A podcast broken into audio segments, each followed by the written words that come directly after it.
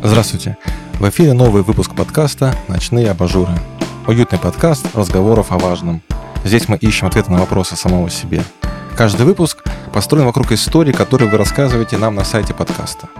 Ставьте оценки и оставляйте комментарии подкасту в тех приложениях, через которые вы нас слушаете. Благодаря этому его услышат другие. Для наших донов ВКонтакте и благодарных слушателей на сервисе Boosty мы публикуем эксклюзивные выпуски. Ссылки будут в описании. У микрофонов Денис Никитас и Юлия Митрофанова. Этот выпуск мы записываем в Минске в студии Тим Тим. Сегодня, друзья, мы будем искать ответ на вопрос, за что и кому вы благодарны. Перед записью мы просили наших подписчиков ВКонтакте рассказать свою историю благодарности. Возможно, это была знаковая встреча, возможно, это была вовремя сказанная фраза, возможно, это было ключевое решение, которое изменило жизнь. Мы спрашивали у подписчиков, кому вы благодарны? Человеку, обстоятельствам, городу? А может, вы благодарны негативному опыту, который вас чему-то научил? Что вас изменило с тех пор?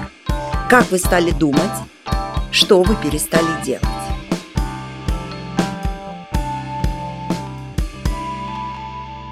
Я сформулировал название этого выпуска подкаста «За что и кому вы благодарны».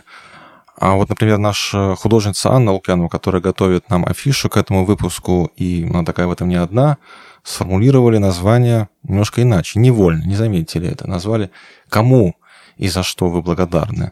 И вот вроде бы незначительная разница в просто перестановке двух фраз «Кому и за что?».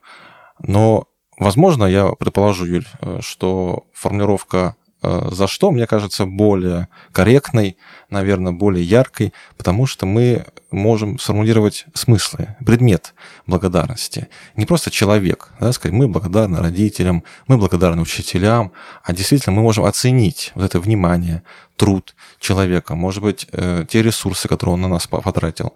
Тогда мы действительно являемся благодарными людьми. Возможно, эта формулировка «за что и кому» мы благодарны, она более, наверное, приоритетна. Э, самая часто встречаемая благодарность – это благодарность родителям, родственникам, учителям.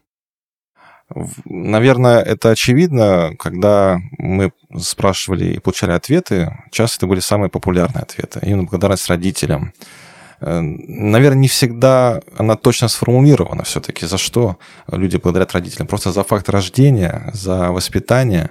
Всегда очень интересны какие-то любопытные детали из истории, из этих отношений с родителями. Юль, как у тебя складывались отношения с родителями, за что ты благодарна, может, исполнишь какую-то историю? Слушай, ну, конечно, даже далеко ходить не надо, честно говоря. Вообще, я безумно благодарна своим родителям, если говорить в общем. А, и можно а, много вспомнить ситуаций, да, каждодневных ситуаций. Ну, наверное, самая из последних – это а, ситуация была вчера, когда я подвезла маму на дачу, и я очень спешила, мне надо было срочно уехать, потому что ждали другие дела, уже поступают какие-то звонки, а мама стала грудью и говорит, не пушу. Я говорю, мама, мне, мне некогда, мне надо ехать. Она говорит, пока не съешь клубнику, которую мы с дедушкой для тебя собрали, самую крупную ягодку, мы ее положили аккуратненько, чтобы, не дай бог, она не начала портиться. И мы ждали, пока ты приедешь. Вот пока клубнику не съешь, я тебя никуда не отпущу. И вот этот элемент, я, конечно, забрала ее с собой, положила в машине, оказалась безумно вкусная клубника. Такую клубнику не встретишь нигде, не, не знаю, ни на одном рынке, по крайней мере, у нас. А, потому что это выращенная клубника с любовью, родителями и специально для тебя. И я, конечно, благодарна за вот такую заботу, потому что в такие моменты ты чувствуешь себя таким маленькой девочкой, которая вот пока не поест, из дома не уйдет. Пускай вот эта клубника. И так приятно, что папа с мамой вместе ее собирали, а потом перезвонил папа и говорит, ну что, клубнику поела? Я говорю, поела, спасибо. Ну и что в это спасибо вообще можно вложить? Да толком ты ничего не вложишь, ты не скажешь, боже, как я вам благодарна. Ты не говоришь этого каждый день, но на самом деле вот это чувство благодарности, оно тебя переполняет от того, что вот эта вот забота в каких-то таких э, небольших эм, э, действиях, поступках твоих родителей, она тебя как будто окутывает, у тебя вырастают крылья, и, конечно, тебе хочется двигаться дальше. Ну вот, например, Ольга Хомченко нам тоже пишет о благодарности своим родителям и называет вот такого рода примеры. Хочу прочитать ее небольшое эссе, маленькую заметку. «Я благодарна своим родителям, прежде всего их неидеальности. И знаете, я стала им благодарна только после 30. Раньше казалось, что они делали все, как что-то само собой разумеющееся, а недавно пришло понимание, что, казалось бы, элементарные понятия, о которых они мне часто говорили, имеют огромное значение в моей жизни – Например, отец научил говорить «нет» ровесникам. И я в старших классах школы была единственная в нашей большой компании, кто не курил. Предлагали, но я умела говорить «нет» благодаря папе и знала, что это важнее, чем мнение моих друзей. Благодарят родители, благодарят э, дедушек, бабушек. Например, Маруся э, нам написала соответствующая благодарность. Дедушка. Наверное, я никого так не люблю, как его. Я благодарна ему за то, что он стал для меня и отцом, и дедушкой в одном лице. За то, что пока мама работала целыми днями, он играл со мной в школу. И не просто играл, а учил меня всему. Читать, красиво писать, считать. До сих пор помню, как плакала из-за тройки по арифметике. Читал мне книжки. Благодарна за то, что соглашался на все мои безумные затеи. «Деда, а давай играть в воздушную гимнастику. А давай я буду участницей соревнований, а ты судьей. Хочу, чтобы я была учителем в художественной школе, а ты учеником». Еще я безмерно благодарю дедушку за то, что он даже несмотря на то, что знал, что я виновата, всячески защищал меня и говорил «Машечка, обижают». Я благодарна дедушке за детство, да и за всю свою жизнь. И каждый раз, когда я думаю о том, как я его люблю, у меня на глазах выступают слезы.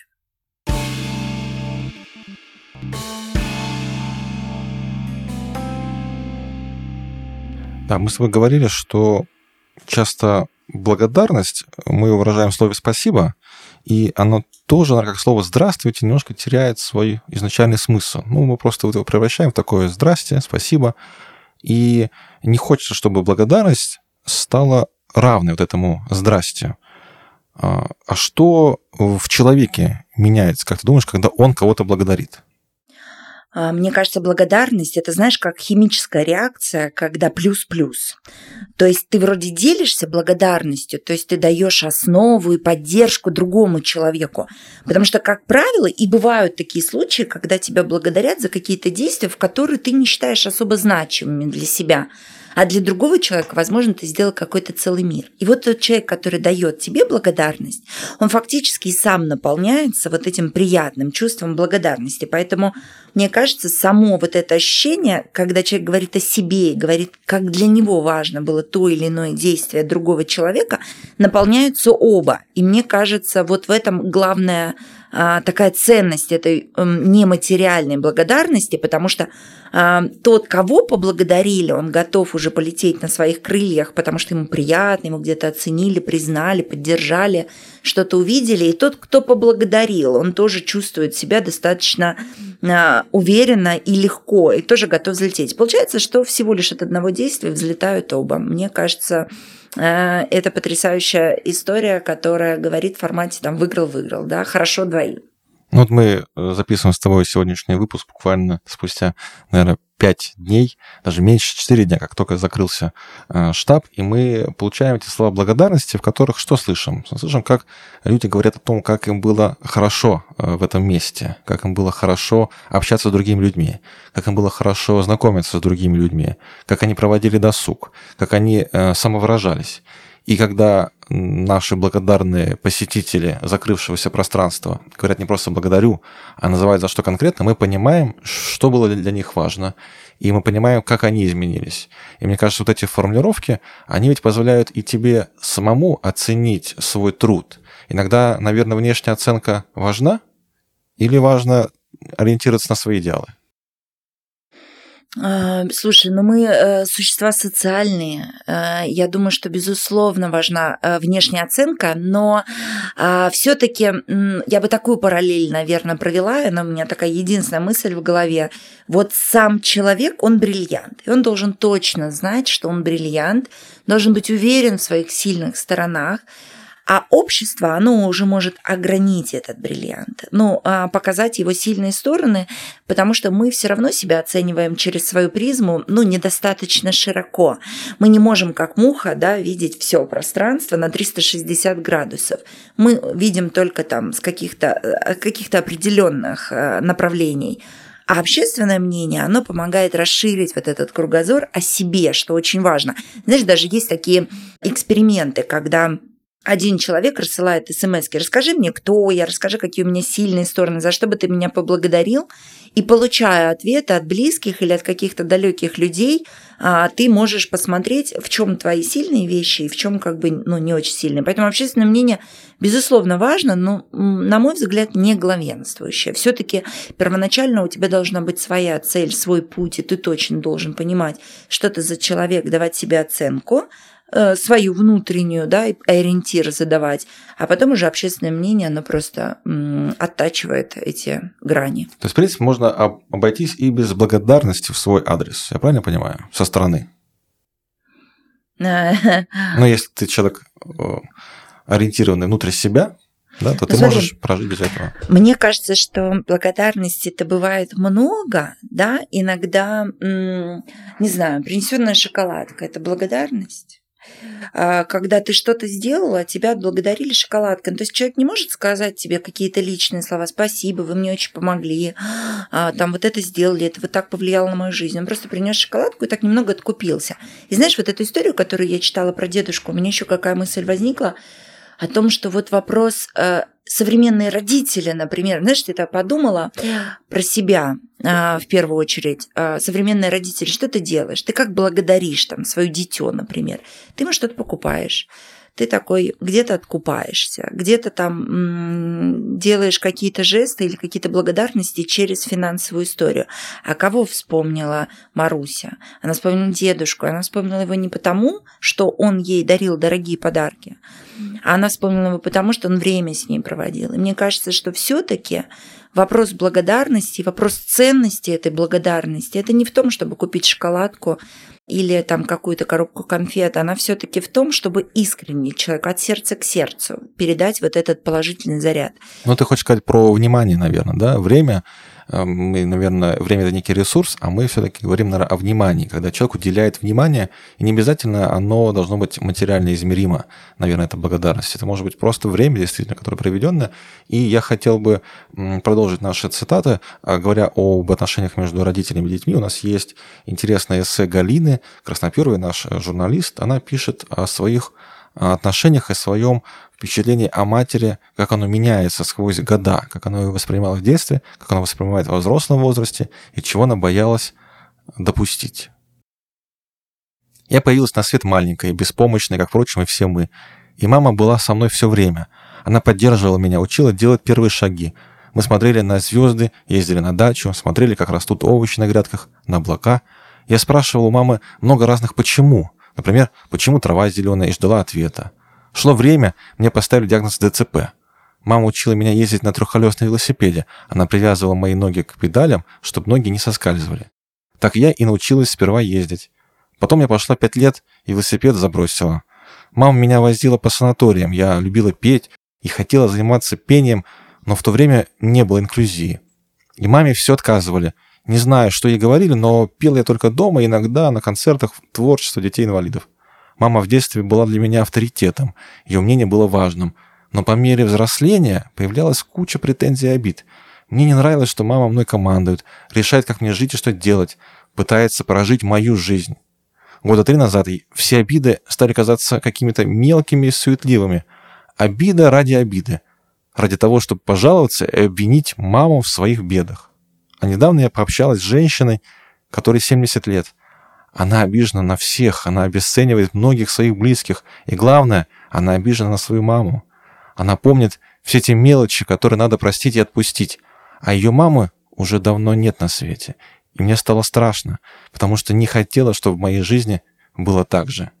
Ну, разговор о том, что надо вовремя поблагодарить. Иногда ты можешь не успеть. Мы часто, когда человек умирает, родственник или не родственник, вспоминаем, как мы много не успели сделать при жизни – как думаешь, можно ли благодарить умершего человека? Безусловно, можно. Мне кажется, что благодарность это как раз та история, которая дает больше ресурс даже тому, кто благодарит. И даже если уже нет получателя этой благодарности, то важно свое сердце наполнить. Потому что э, благодарность, на мой взгляд, приходит на место обиды, приходит на место каких-то мелких склок или каких-то придирок. Когда благодарство, то уже сердце, оно как будто открывается и наполняется какими-то более другими, уже позитивными чувствами и мыслями. А как благодарить умершего человека? Мы говорили про живого, что это внимание, а умерший? А, я думаю, что э, как ты можешь поблагодарить? Ты можешь просто вспомнить какие-то моменты, за что ты хочешь поблагодарить. Сделать эти выводы, ну и самый лучший способ наверное, написать это письмо, пообщаться как будто бы ментально с этим человеком, представить, что он рядом находится, что бы ты ему сказал, как бы ты это сделал. Ну, мне кажется, ты можешь общаться точно так же, как живым, просто энергетически не получая в ответ эм, такого же общения. Но главное, если есть такая потребность, то это необходимо сделать, на мой взгляд. Можно развить это письмо на том месте, где там, не знаю, общались рядом, или на могилке этого человека посидеть ну, способов много на самом деле, как это можно сделать, пообщаться с родственниками этого человека, потому что этот человек, возможно, продолжается там в людях, в книгах, э, в каких-то эм, там других мероприятиях, событиях. Поэтому было бы желание, мне кажется, способ найдется. То есть живой человек это внимание, умерший человек это память о нем, который внутри, внутри тебя. А вот нас, допустим, Соня из э, Вязьмы, молодая журналистка, написала интересное эссе, в, котором, в конце которого вы сейчас услышите, она предложила оригинальный способ запомнить э, человека и поблагодарить его. Давай, Юль, прочитаем ее эссе. Угу. Это женщины, чьи имена я вспоминаю каждый раз, когда мне морально тяжело. Те, кому мог, могу рассказать о своих проблемах, несмотря на разницу в возрасте и взглядах на жизнь. Они стали моей опорой. Я бесконечно буду благодарна первой за то, что смогла меня понять, а не осудить за импульсивность, излишнюю амбициозность и юношеский максимализм. Благодаря ей я раскрыла свой творческий потенциал и научилась быть собой, иногда грубой, но искренней и честной. Никогда не забуду красное полусладкое шампанское Санта-Стефана по вечерам и совместный просмотр жестокого романса. Она стала моей второй мамой, моим близким человеком и моей родственной душой. Второй я благодарна за опыт и, конечно, открытость. Куда бы меня повернула жизнь, если бы не первые рабочие съемки с этим человеком? Я всегда буду помнить, как писала ей длинные сообщения, чтобы рассказать эмоции со съемок. Она верила в меня, поддерживала и вдохновляла, как маленького ребенка, только взявшего в руки профессиональную камеру. Пишу и смеюсь. Она еще не знает, что в память о ней я скоро набью татуировку, автограф на плече и созвездие знака зодиака. Ого, Гошеньки! Ну, это вот та форма, о которой я говорил, анонсируя это СС Sony, что человек благодарит некого учителя, да, видимо, о нем идет речь, о неком проводнике в профессию с помощью такого оригинального способа татуировки, который останется с тобой на всю жизнь.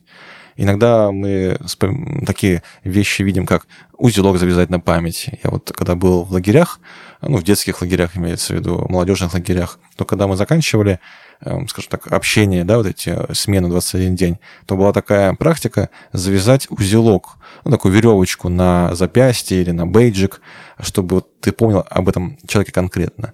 Но должен тебе признаться, что я когда эти бейджи храню, и храню эти веревочки, что я не помню, кто эти люди, кто мне оставил эти записки, не записки, а эти веревочки на память, Наверное, все-таки важно, конечно, чтобы у тебя был какой-то постоянный социальный контакт, ну, какое-то пересечение, встречи, общение. Только так ты можешь, наверное, поддерживать. Это я, рассуждая об этом, понимаю, что прошлого практически нет, есть только настоящее. Ну да, безусловно. Но знаешь, э, бывают иногда моменты, но здесь э, детство твое определенным образом, узелочки, которые сложно действительно вспомнить, от кого они были. Но иногда возникают такие фразы, которые как-то вот входят, вдалбливаются в твой мозг, и ты точно помнишь, кто их сказал, и точно понимаешь, для чего это. Вот, знаешь, у меня была фраза такая от директора банка Траст в свое время Владимира Анатольевича Мальцева. Он, например, сказал о том, что а, каждую профессию нужно менять 5, каждые пять лет. И он говорит, я делаю это каждые пять лет, и я смотрю, что у него весьма неплохо получается, потому что он приобретает опыт. И когда у меня был страх смены профессии. Спустя 13 лет э, занятия в одном бизнесе мне нужно было поменять ее и поставить все с ног на голову, получить образование, начать с чистого листа, заниматься там просто 24 на 7, чтобы получить ту квалификацию, которая необходима мне была на тот период времени. Ты знаешь, у меня в голове красной ниткой были его слова, за которые я ему очень благодарна. И знаешь, он даже не узнает о том, что я ему благодарна, потому что ну, личного контакта мы не поддерживаем в соцсетях тоже, и как-то не приходилось написать ему об этом. Но вот эта его фраза, просто брошенная на какой-то нашей личной встрече, она меня в том числе, может быть, последней песчинкой оказалась в том моем непростом выборе, когда я выбирала новую профессию, когда я обучалась ей, когда я начинала уже практиковать, у меня в голове стала мысль, ну ты 13 лет отдала уже этому делу, а вот Владимир Анатольевич предлагает каждые 5 лет менять. Наверное, ты засиделась, матушка, а я уже чувствовала, что засиделась. Давай-ка ты вот что-то менять в своей жизни, и образовалась вот юридическая организация. Поэтому иногда бывают и вот такие, Денис, моменты, когда вот эта фраза, даже сказанная просто в лед на каком-то общем мероприятии, она откладывается у тебя на подкорочке. У меня много таких примеров. Ну, тут надо просто прокомментировать нашим слушателям, что ты уже тему затронул, что у тебя был 13-летний опыт э, бизнеса в рекламе, а последние три года ты занимаешься юридическим бизнесом, ты арбитражный управляющий, чтобы просто прокомментировать. Но ты очень интересно затронула мысль о том, что можно совершить некое благое дело, да, за которое ты даже не знаешь, что тебя благодарят. Вот как ты получила некий жизненный урок от э, Владимира Анатольевича Мальцева, который ты упомянула, и он даже не думает о том, что насколько для тебя это важна фраза или важно действие, ведь были и обратные ситуации. Э, допустим, про Наталью, которую ты рассказывала, которая занимается одеждой, как, оказывается, было, было важным для нее твое действие, и как ты этого сама не заметила. Наталья была начинающим предпринимателем. Она обратилась э, в одно заведение, Смоленский областной фонд поддержки предпринимательства, за кредитом. А, ей, как совсем начинающим, попросили слишком большой либо залог, либо слишком маленькую сумму. А, и у меня было ощущение, что Наталья по-любому станет очень классным предпринимателем в этой области. Ее нужно просто сейчас немножечко поддержать. Потому что что требовалось? Ну, ты хочешь заниматься бизнесом, пожалуйста, имей уже бешеный залог, который в два раза купит этот э, кредит. А как человеку начать? И я тогда взялась э, помочь Наталье, записалась э, на встречу, была какая-то встреча с губернатором, я ему сказала, что есть вот такая ситуация, задала вопрос э, э, прилюдно э, в общем зале. И после этого губернатор последовала реакция определенная. Я не знаю, то ли заменили залог. Вот честно, подробности даже не знаю, но Наталья получила просимую сумму и даже выше. А она смогла приобрести необходимое оборудование, и за что я горда сегодня, она активно развивается, она является номер один, я даже не побоюсь сказать это слово, в России. У нее большое производство, она занимается тем, что она шьет текстиль и наносит на него ну, разного рода изображений, которые только могут быть. И это какими-то огромными заводскими тиражами она отгружает уже по России. И я горда, что я немного причастна к этой истории. И, конечно же, я забыла про эту историю и не вспомнила бы про нее никогда, если бы спустя 10 лет от того, как это произошло, Наталья таким образом поздравила меня с днем рождения и сказала, я помню ту ситуацию, благодаря тебе у нас вот это все началось. А я даже и знать про это забыла. Мне, конечно, было приятно. И почему я сейчас рассказала эту историю? Потому что Наташа мне ее напомнила вот на мой день рождения, который был не так давно. Да, и такие истории бывают. Ты делаешь какие-то действия, ты оставляешь какие-то следы в этой жизни, а ты даже не понимаешь, где они откликнутся и э, что произойдет с этим человеком, и какие виды изменения будут. И, может быть, когда-нибудь он тебе скажет, а может, не тебе, может, стоит там, не знаю, на твоей могиле, он скажет, а я благодарен тебе там за эту фразу, или за это действие, или за вот этот пример, за то, что сделал. Ну, когда уже в могиле, там уже мне будет все равно. Хотелось бы, конечно, чтобы благодарность благодарность, если она искренняя, если она идет от сердца, не просто для красного словца, а действительно, чтобы она имела место быть в повседневной жизни. Ну, это просто приятно. А я вспоминаю нашего общего знакомого Алексея Крепиченкова. Он был победителем проекта «Сделай рывок». Только мы реализовывали проект, когда предлагали молодым предпринимателям обучиться, поучаствовать в телевизионном шоу. И э, победителю мы вручали грант от наших партнеров 200 тысяч рублей. Это было 7 лет назад. Алексей выиграл, этот грант получил, э, планировал приобрести оборудование для изготовления смоквы. И вот спустя 7 лет э, он как-то выпустил пост, подводя какие-то итоги, и упомянул нас с тобой о том, что его бизнес получил некоторый импульс, толчок благодаря как раз вот тому самому маленькому гранту. Он не такой большой, но для него был существенным тогда. И ты понимаешь, что вот э, твои труды бывают не напрасны, и очень важно, очень приятно получить эту благодарность, которая тебе кажется вроде была просто твоим трудом, просто твоей какой-то маленькой, может, работой, инициативой, а для человека она могла быть чем-то значительным.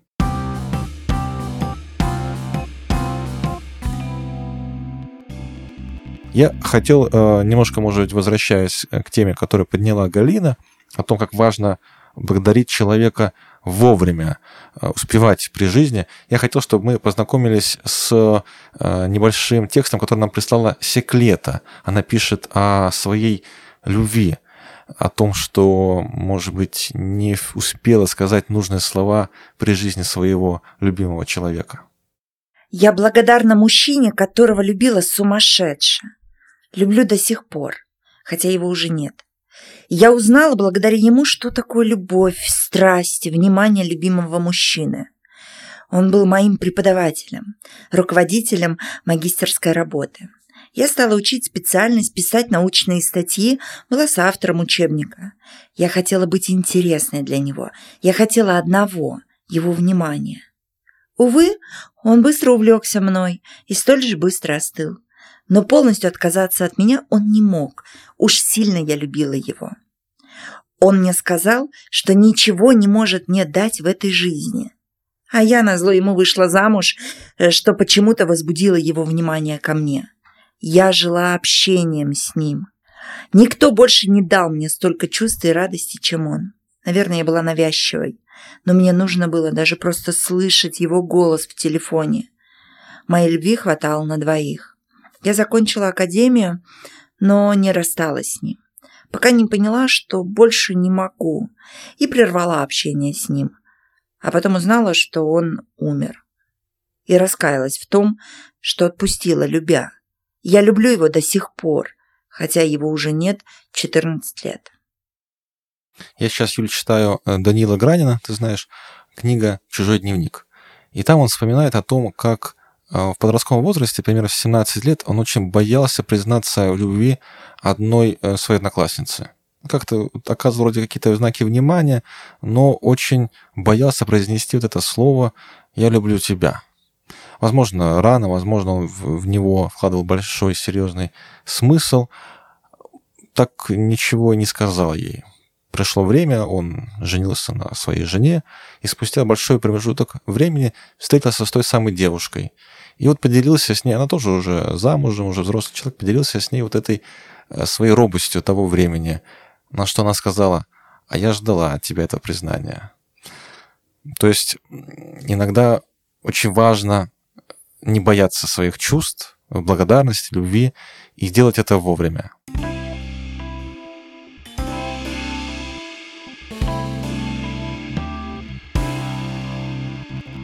Я э, хочу э, познакомить тебя со стихотворением нашего любимого Эдуарда Осадова есть такое стихотворение, называется «Спасибо». Давай я его прочитаю тебе и нашим слушателям. Спасибо.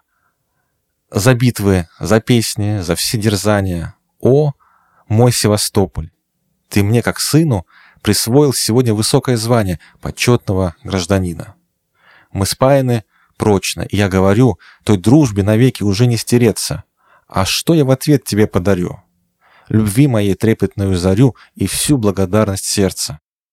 Пусть годы летят, но в морском прибое, в горячих светлых сердцах друзей, в торжественном мужестве кораблей, в листве, что шумит над Сапун горою, и в грохоте музыки трудовой, и в зоне фанфар боевых парадов всегда будет жить Севастополь мой, твой друг и поэт Эдуард Осадов.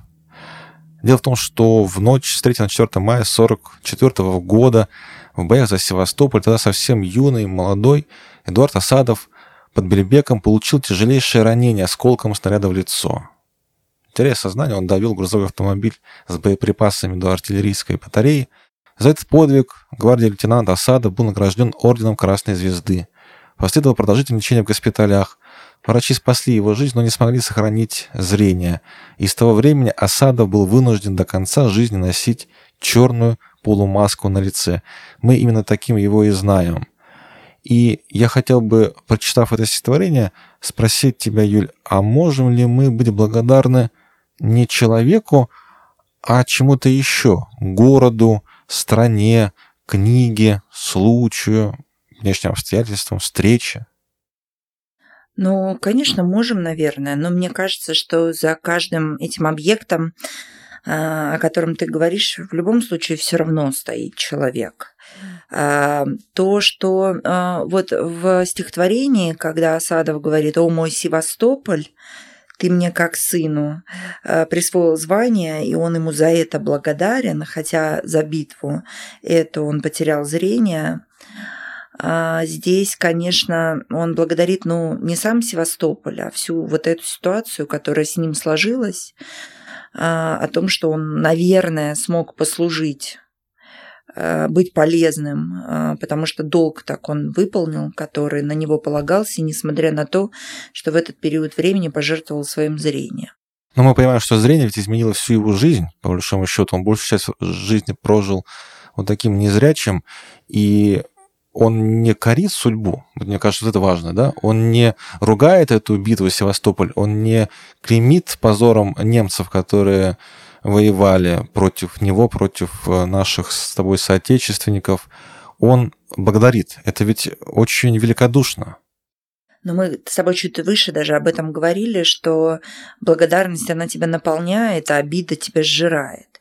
Можно, конечно, бесконечно сокрушаться и говорить э, э, там зависть, обида, какие-то плохие чувства, что вот это не получилось, потому что этот помешал, или здесь что-то не так а, сложились обстоятельства. Но мне кажется, на любое обстоятельство, если посмотреть немножко с высоты, э, всегда найдется за что его поблагодарить, даже если это на сегодня не друг, а враг, даже если эта ситуация какая-то негативно сложившаяся, потому что, ну, любая ситуация в жизни, наверное, дает нам какой-то опыт. Мы можем в моменте э, не как муха 360 градусов видеть свою жизнь, и в этом, наверное, ее тоже прелесть, что мы не видим сразу всей проекции, а мы видим узко, поэтому иногда можем разозлиться, на что-то обидеться, но уметь э, замещать чувство обиды чувством благодарности и действительно испытывать это чувство, даже если какая-то негативная ситуация, в проекте увидишь потом, как она изменила хорошо твою жизнь. Ну, негативный опыт нас тоже вдохновляет делать сильнее однозначно, и негативному опыту всегда тоже есть за что поблагодарить. У нас была такая история, э, потрясающая история, когда ребята из Смоленска, э, занимающиеся рекламным агентством, каким-то образом, э, ну каким образом, на госзакупках равные условия для всех подрядчиков выигрывают тендер на проведение мероприятия в федеральном агентстве Роспечать. Но федеральное агентство Роспечать уже 8 лет одинаково работает с другой организацией. Она не намерена менять подрядчика, потому что физически, что нужно было выполнить Роспечатью, это не то, что было предусмотрено техническим заданием. Соответственно, когда приходят другие ребята, да еще из Смоленска, Роспечать посчитала просто своим долгом сказать, что вы букашечки маленькие в этом мире, мы тут уже такие заядлые коррупционеры, поэтому, в принципе, мы вас сейчас очень быстренько и легко вас раздавим. И все началось с того, что они говорят о том, они нам сказали о том, чтобы мы выходили из этого тендера. А мы молодые принципиальные ребята, которые говорят, нет, а, справедливость все равно восторжествует. Так вот, справедливость в итоге восторжествовала, и а, было очень большое количество негативного опыта, потому что э, коррупционеры Роспечать э, не хотели принимать э, сданный заказ, потому что фактически им нужно было другое. А мы долгое время судились, и в этих судах еще в этот процесс у нас уходит в декрет наш ведущий юрист, который вел это дело. А вел дело достаточно успешно, мы выиграли первую инстанцию, потом апелляцию. Потом дело дошло до кассации, и вот юрист уходит в декретный отпуск, и кассация у нас возвращает все обратно. Такой достаточно стрессовый период. Вот в моменте это был очень стрессовый период, потому что казалось, что вот мы теряем деньги, казалось, что вот нам не заплатят за нашу работу, которую мы честно и грамотно выполняли, но просто попали на коррупционную какую-то составляющую или на какие-то договоренности бывшего подрядчика и сегодняшней Роспечати. Ситуация была очень страшная в моменте. Но из-за того, что она произошла, мы приобрели колоссальный опыт и возникло желание получить юридическое образование и уметь защищать не только себя от таких вот а, злостных нарушителей закона, но и защищать других людей, которые нуждаются в защите. Поэтому вот три года мы уже успешно этим занимаемся.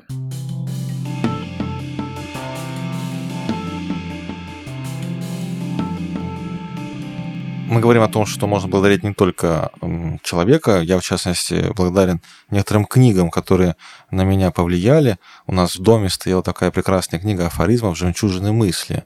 Это замечательное советское издание, в котором собраны различного рода цитаты и афоризмы, ну, скажем так, известных, уважаемых людей, писателей, политиков, общественных деятелей. Я когда хотел выразить какие-то свои мысли, я открывал ее по разделам. Там были интересные разделы, связанные с, со счастьем, связанные с каким-то э, мироощущением, с творчеством, и находил то, что отражает меня здесь и сейчас. На меня очень повлияла книга Махатмы Ганди «Моя жизнь». Из нее я взял фразу «Вознавить грех, а не грешника». Или, допустим, сборник стихов, который у нас тоже хранился дома «Душа полна тобою». Я в своем подростковом возрасте, лет 14-15, пытался каким-то образом выразить свои собственные чувства, которые испытывал, э, как-то понять себя. И именно там я нашел стихотворение, которое было максимально близко. Это стихотворение Владимира Цыбина. Оно называется «Нежность». Я позволю себе его процитировать. Пусть не могу я быть нежнее, ведь так короток встречи час. Я даже нежностью своею и то боюсь обидеть вас. А звезды льются, не сорвутся, и хоть озябли вы слегка, но чтобы ваших плеч коснуться, не подымается рука. И медля я в апрельский вечер, возно бросающий порой, накрыть озябнувшие плечи, неосторожную полой. И вы, за то, что я ровею, меня простите, в этот час я даже нежностью своею и то боюсь обидеть вас. А еще я благодарен альбому, фотоальбом, который получила сестра после окончания строительного колледжа. Там была вытеснена фраза «Не согласен, возражай, возражаешь, предлагай, предлагаешь, делай». Фраза, которая приписана Сергею Павловичу Королеву. Вот я называю книги, называю альбом, но при этом мы с тобой понимаем, что за этим всем стоят действительно люди, за книгой стоят авторы, за фильмами стоят их создатели – за альбомом стоят конкретные тоже люди, которые нашли эту фразу и именно ее вынесли на титул.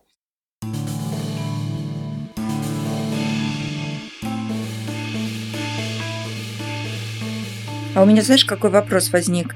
Вот смотри, книга, все хорошо, но а, у меня есть к тебе встречный вопрос. Конечно, мы обсудили тему родителя раньше, но ты не сказал про себя, но в обычной своей жизни ты много рассказываешь про своего отца. Вот скажи, пожалуйста, за что бы ты был благодарен своему отцу, которому ты уже не можешь сказать слова благодарности, ну и потому что его уже нет долгое время, но ты очень часто в обычной жизни рассказываешь, а в эту прекрасную тему ничего не включил. Ну, мне почему-то вспоминается в первую очередь э, его уроки со мной, когда он брал словарь Ушакова, и мне еще тогда дошкольнику, шестилетнему, диктовал слова. Те, кто знает, словарь Ушакова – это орфографический словарь, который нужен для правильного написания слов. И с ним не всегда справляются люди в взрослом возрасте. школьники точно. Мне, дошкольнику, было это э, крайне сложно. Но именно его те непростые уроки заложили э, во мне внимательность к словам и привили уважение к грамотной речи. И всегда, конечно, эти вещи э, приходят, скажем так, опосля, после этого времени, когда ты, скажем так, можешь оценить бег времени. Э, конечно, я благодарен за то, что благодаря каким-то его знаниям энциклопедическим я мог спросить любой э, вопрос, задать о любом явлении на свете, и он каким-то образом находил на него ответ. Даже если он не знал его напрямую, мог порассуждать, э, предложить какие-то варианты гипотез, и в любом случае мы могли отослаться каким-то, опять-таки, словарям и найти там ответы. Вот э, какие-то такие небольшие уроки, которые скажем так, э, видны тоже спустя время, но в каком-то возрасте я э, стал благодарить его не за какие-то конкретные действия, а просто за факт родительства, потому что, ну, примерно лет 25 я понял, что очень похож, вот внутренне. И э, ты понимаешь, что ты можешь благодарить человека просто за вот, факт своего рождения и за какие-то вот эти эмоциональные вещи, которые очень трудно в себе самом найти. Мы были с тобой э, на э, могиле э, его родителей в Хабаровске, и в первым делом, еще даже не найдя могилу, мы с тобой зашли в часовню, где ты поставила свечи. И вообще, где мы с тобой не бываем, ты в первую очередь стараешься, если мы находимся в церкви, поставить свечи. Кому и за что ты ставишь эти свечи? Угу. Но это тоже такой, знаешь, как элемент благодарности, наверное. А, не всегда ты можешь найти слова, чтобы что-то выразить. А, людей, может быть, рядом не бывает, может быть, проходят какие-то обстоятельства, и они быстро забываются. И для меня а, это прекрасный способ выразить благодарность. Даже вопрос не в свечах, наверное. Свечи – это такая вот э, уже совсем другая ритуальная история. Я пишу записочки. А, у меня есть э, некое количество умерших людей, кто был крещен, бабушки, дедушки. Я вписываю их в эти записочки, а, и это называется записка за упокой. А, и это значит, что некое количество дней, ну, в зависимости от того, на какое количество дней я заказываю, это упоминания, имена умерших людей будут звучать под куполом церкви. Это, на мой взгляд, такая энергетичная история.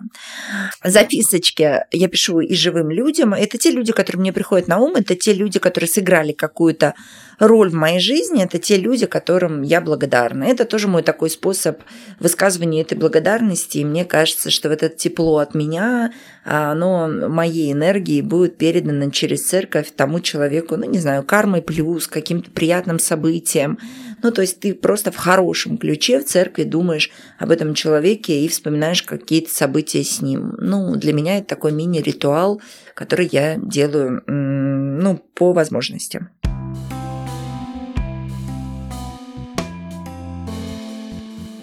ты оставляешь записочки, а, допустим, у нас э, Галина Красноперова, с кем мы уже знакомили наших слушателей, она использует другой способ, она ведет дневничок благодарности. Я, честно сказать, узнал от нее впервые о такой форме.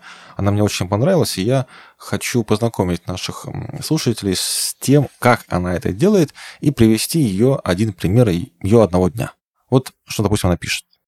Сегодняшнего вечера опять веду дневники счастья или дневники благодарности. Это одно и то же. Вы знаете, что это? Это каждый вечер записывать 5 пунктов, 5 причин того, что хорошего было сегодня, за что я благодарна сегодняшнему дню. Например, у меня сегодня было. Первое. Я ходила пешком до работы и обратно. Погода была отличной, я наслаждалась золотом деревьев. Второе. Сегодня был первый урок с ребенком. Учила девочку играть на пианино. Боялась жутко, но оказалось не страшно, а интересно. Хочет прийти заниматься еще. Третье. Встретила отца Павла. Он меня благословил и спросил, как я. А я сказала, солнце вышло, жить захотелось. А он сказал, что я молодец и что я не унываю, хотя на самом деле мне очень страшно. Просто я обращаю внимание на приятности. Четвертое. Видела отца Сергия из Шестакова. Он сказал, что в его храме теперь есть мощи Луки Крымского. Я подумала, что пора ехать в Шестакова в храм Ильи Пророка.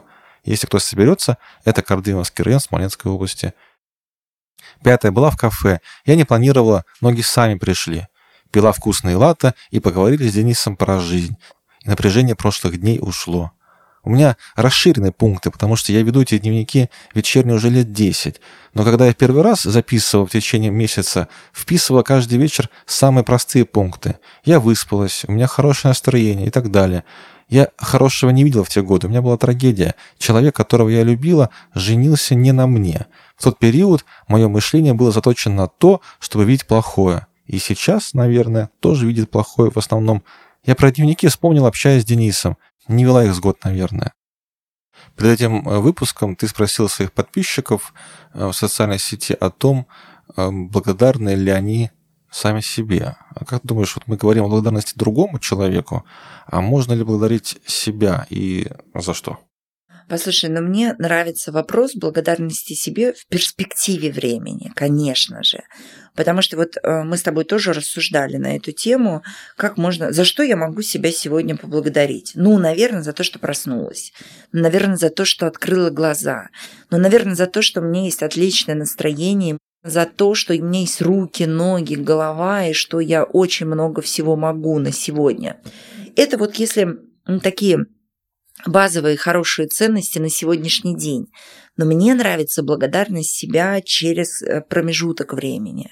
Когда ты можешь сказать спасибо тебе, Юля, что в 2023 году ты активно занималась спортом и не очень много ела. А, поэтому в 2028 э, твой вес соответствует норме и выглядишь ты отлично. Там, спасибо тебе, Юля, что ты не побоялась освоить новую профессию, потому что в 2028 она приносит мне огромное удовольствие и там и материальное обеспечение в том числе. Спасибо тебе, Юля, за то, что ты не останавливалась и училась все это время. Ну, вот такие вот моменты, они, конечно, разные могут быть, но мне кажется, что за которые можно себя поблагодарить. И нужно себя поблагодарить, и нужно себя поддерживать, и стимулировать, и м- получать искренне с откликом благодарность от других людей. Мне кажется, это очень важно. А ты как скажешь? Ты бы за что себя сегодня поблагодарил? Ты меня спросила этот вопрос в такой э, любопытный для нас период. Мы не сказали нашим э, слушателям, что на самом деле этим выпуском мы начинаем новый сезон подкаста «Ночные абажуры». Выпуски будут чуть дольше, немножко будет другой дизайн афиш, они будут вот такими разговорными. И это не случайно. Дело в том, что я говорил, мы закрыли э, креативное пространство штаб. И, наверное, вот сейчас, в эти дни, в эти недели, я должен благодарить себя за Э, смелость принятых решений и за смелость мечтать. Мы закрыли, скажем так, не афишируя какие-то наши планы, но, конечно, они есть, конечно, мы мечтаем, просто они пока мечты, может быть, не совсем еще действия. И вот за то, что ты можешь немножко вырвать себя из кольца инертности, я э, себя э, благодарю. Слушай, потрясающую мысль ты сказал на самом деле, потому что решение закрыть, оно было для людей не только... Да, оно даже для меня было неожиданно. Мы только кофемашину купили. И такие, ну все, будем сейчас расширяться, будем делать ремонт, а давай-ка сделаем. Но это потрясающее твое решение, потому что все понятно, что оно далось тебе очень непросто, но ты четко и взвешенно даешь отчет своим действиям, и ты говоришь, либо я еще 6 лет вот в этой точке, либо следующий свой цикл я в другой точке. Другая точка кажется более привлекательным конкретно для тебя и для твоего развития. И тот поступок, который ты сделал, ты вытянул практически себя из уже такой комфортной атмосферы, отправил себя за зону комфорта, но при этом я уверена, что результат не, не заставит себя долго ждать.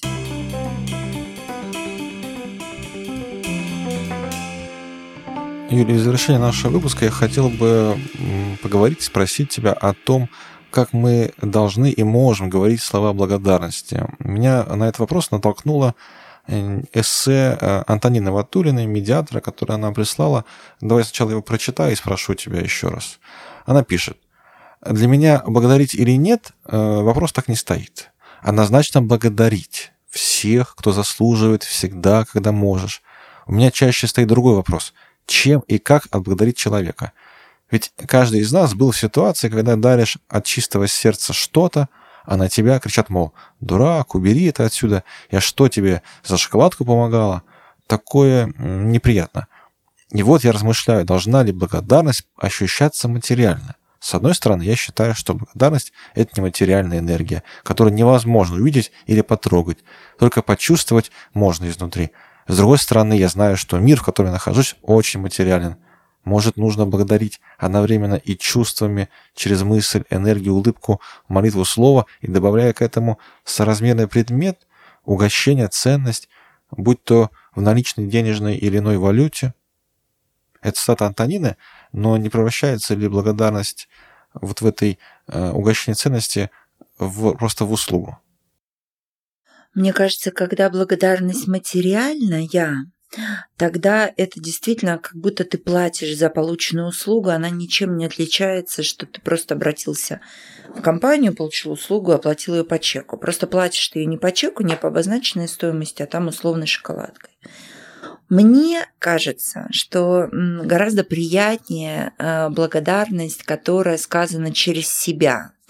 А, которая э, измеряется в твоем времени, которое ты можешь провести с этим человеком, в тех словах, которые ты можешь сказать, а, в этой наполненности, которую ты можешь дать, потому что действительно человек может э, поет эм, где-то человек на каких-то вечеринках, ну так, к примеру, не знаю, вот поет он на какой-то вечеринке, ему кажется, что ну он так себе поет, и не надо ему больше ничего делать, но ему просто нравится это делать.